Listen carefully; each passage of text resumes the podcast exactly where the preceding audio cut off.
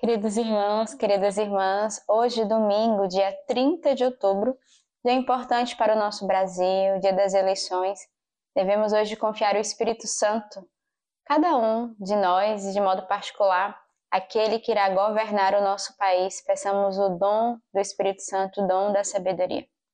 Nossa regra de vida hoje 346, o poder, os poderes da igreja hierárquica, o poder de jurisdição.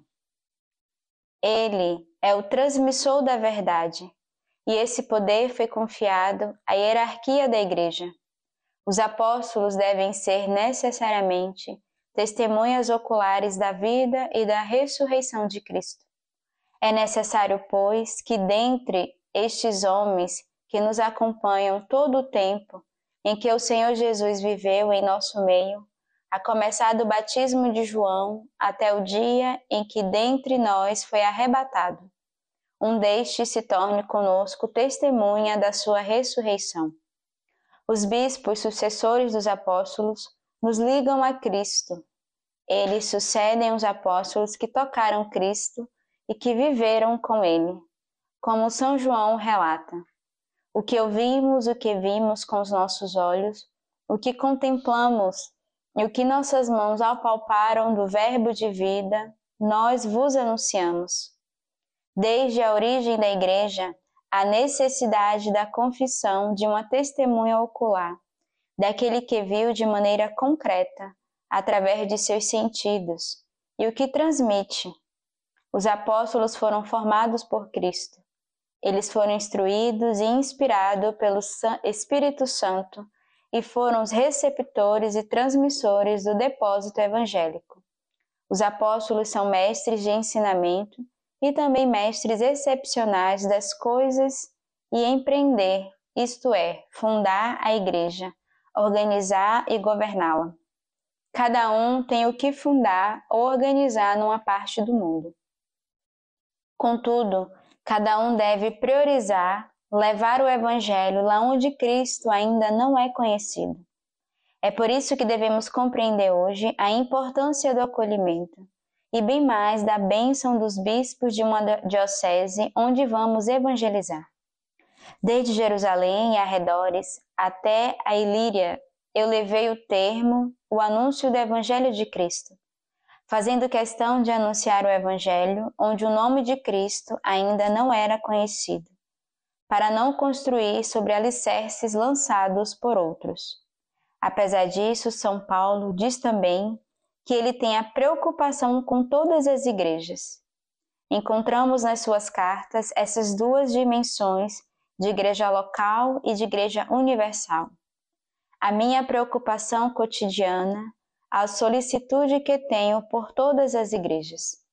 Os sinais de Deus acompanharão e darão crédito à sua missão o maior dos sinais dos quais eles se glorificam é o da ressurreição de Cristo.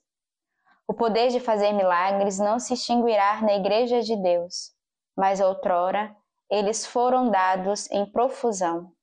Assim se passa com a jovem igreja, segundo fazer ressaltar Santo Agostinho e São Gregório Magno, como uma nova planta que precisa ser regada até que se raize no solo. Este foi o tempo inaugural da Igreja. Podemos observar este fato também na vida de cada um dentre nós, nos inícios da nossa conversão. Da mesma forma, a nível comunitário, os tempos das fundações são tempos de efusão do Espírito Santo, de maneira particular. O Senhor semeia largamente nestes inícios e, em seguida, devemos acompanhar o crescimento. E a nossa regra de vida hoje, dando continuidade a todos esses dias, estamos trabalhando um pouquinho a dimensão dos poderes da igreja hierárquica. E a gente vê aqui qual o dever dos, dos bispos, qual o dever daqueles que são responsáveis pela nossa igreja. E chama atenção o artigo 8, porque vai dizer que o dever é empreender, fundar a igreja, organizar e governá-la. Então, rezamos pelos nossos bispos, nossos cardeais, por todo o clero da nossa igreja que deve conduzir o povo de Deus na inspiração do Espírito Santo. A leitura de hoje, Sabedoria 11, 22, O mundo inteiro é diante de ti como grão de areia na balança, como a gota de orvalho que de manhã cai sobre a terra. Mas te compadeces de todos, pois tudo podes. Fecha os olhos diante dos pecados dos homens, para que se arrependam. Sim, tu amas tudo o que criastes.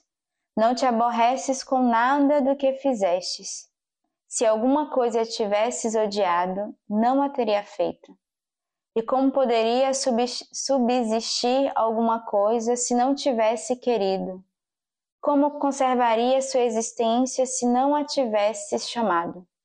Mas a todos perdoas, porque são teus, Senhor, amigo da vida.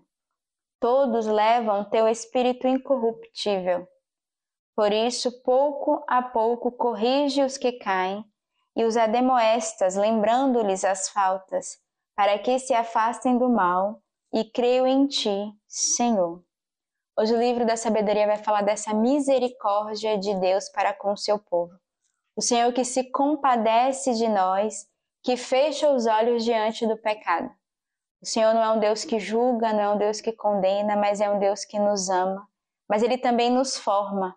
Pouco a pouco Ele nos corrige, corrigem aqueles que caem, lembrando-lhe das suas faltas.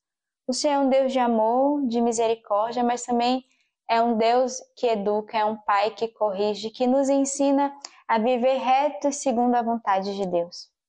O salmista hoje, Salmo 144. Eu te exalto, ó Rei meu Deus, e bendigo o teu nome para sempre e eternamente. Vou te bendizer todos os dias e louvar teu nome para sempre e eternamente. O Senhor é piedade e compaixão lento para a cólera e cheio de amor. O Senhor é bom para com todos, compassivo com todas as suas obras. Que tuas obras todas te celebre, Senhor, e teus fiéis te bendigam.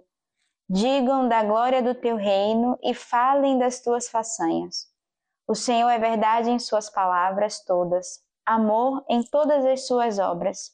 O Senhor ampara todos os que caem e endireita todos os curvados. O salmista hoje vai dar os adjetivos do Senhor com cada um de nós, que vem confirmar a primeira leitura. Ele vai falar da piedade, da compaixão, da bondade, do amor que o Senhor tem com cada um de nós. E o salmista nos convida a erguermos um grande louvor ao Senhor pela sua infinita misericórdia e pela sua bondade e pelas obras que o Senhor realiza no meio de nós. A segunda leitura, pelos que não cessam de orar por vós, para que o nosso Deus vos faça dignos de sua vocação, e que por seu poder faça realizar todo o bem desejado e torne ativa a vossa fé.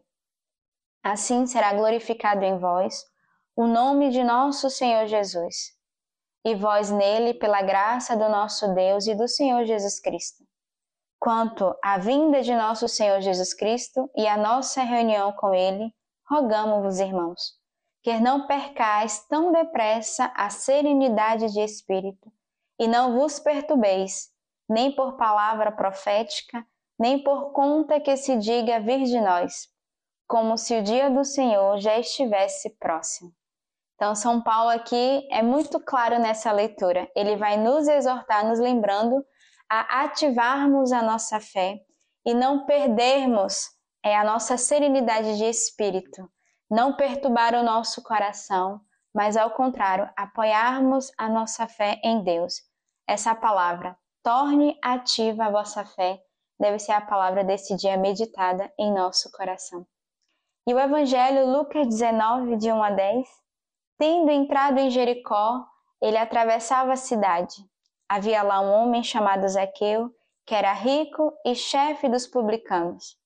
Ele procurava ver quem era Jesus, mas não o conseguia por causa da multidão, pois era de baixa estatura. Correu então à frente e subiu no sicômoro para ver Jesus que iria passar por ali. Quando Jesus chegou ao lugar, levantou os olhos e disse-lhe: Zaqueu, desce depressa, pois hoje devo ficar em tua casa. Ele desceu imediatamente e recebeu com alegria. À vista do acontecido, todos murmuravam, dizendo: foi hospedar-se na casa de um pecador. Zaqueu de pé disse ao Senhor: Senhor, eis que eu dou a metade de meus bens aos pobres, e se defraudei alguém, restitui-lhe o quadruplo.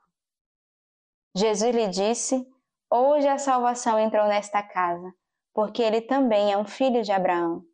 Com efeito, o filho do homem veio procurar e salvar o que estava perdido. Esse belo evangelho de Zaqueu, que todos nós conhecemos, e o Senhor que tem compaixão desse homem pecador, mas que aceita entrar na sua casa. E hoje o Senhor quer também entrar na tua casa, quer entrar na casa do nosso coração. Então, abra a porta, desça da árvore, desça de onde você está e abra a tua casa para que o Senhor possa entrar no meio de nós, na nossa vida, no nosso coração. E o Senhor é esse Deus, desde a primeira leitura, de misericórdia, de bondade, de compaixão, que não nos julga, mas que nos acolhe, que nos ensina a cada vez mais a trabalharmos a nossa fé, a trabalharmos a nossa gratidão. E a leitura patrística de hoje da Constituição Pastoral Gaudium et Spes sobre a Igreja no Mundo, do Concílio Vaticano II, a promoção da paz.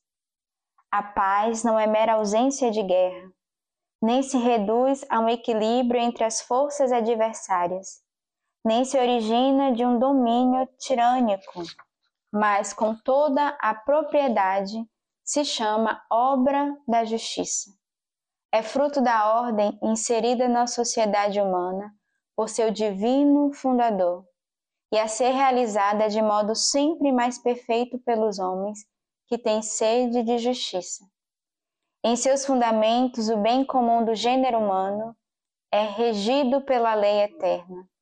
Contudo, nas contingências concretas está sujeito à incessante mudança com o decorrer dos tempos. Por isso, a paz nunca é conquistada de uma vez para sempre. Deve ser continuamente construída. Além disto, sendo a vontade humana volúvel e marcada pelo pecado, a busca da paz exige de cada um o constante domínio das paixões e a atenta vigilância da autoridade legítima. Essa leitura patrística hoje é bem propícia nesse dia das eleições. Pensamos a paz no mundo e entendemos que a paz ela é construída diariamente e que ela não é ausência de guerra, mas peçamos hoje de modo particular a paz no coração do homem, a paz no coração daquele que vai governar o nosso país. Peçamos a paz em nossa comunidade. E hoje eu estou aqui diretamente da Bélgica, vivendo esse tempo de Lexio. A irmã Maria Sara continua na missão em Moçambique, na África, na nossa casa. Rezemos também por esse tempo. Peçamos a paz no mundo, também a paz nesse país. E que Deus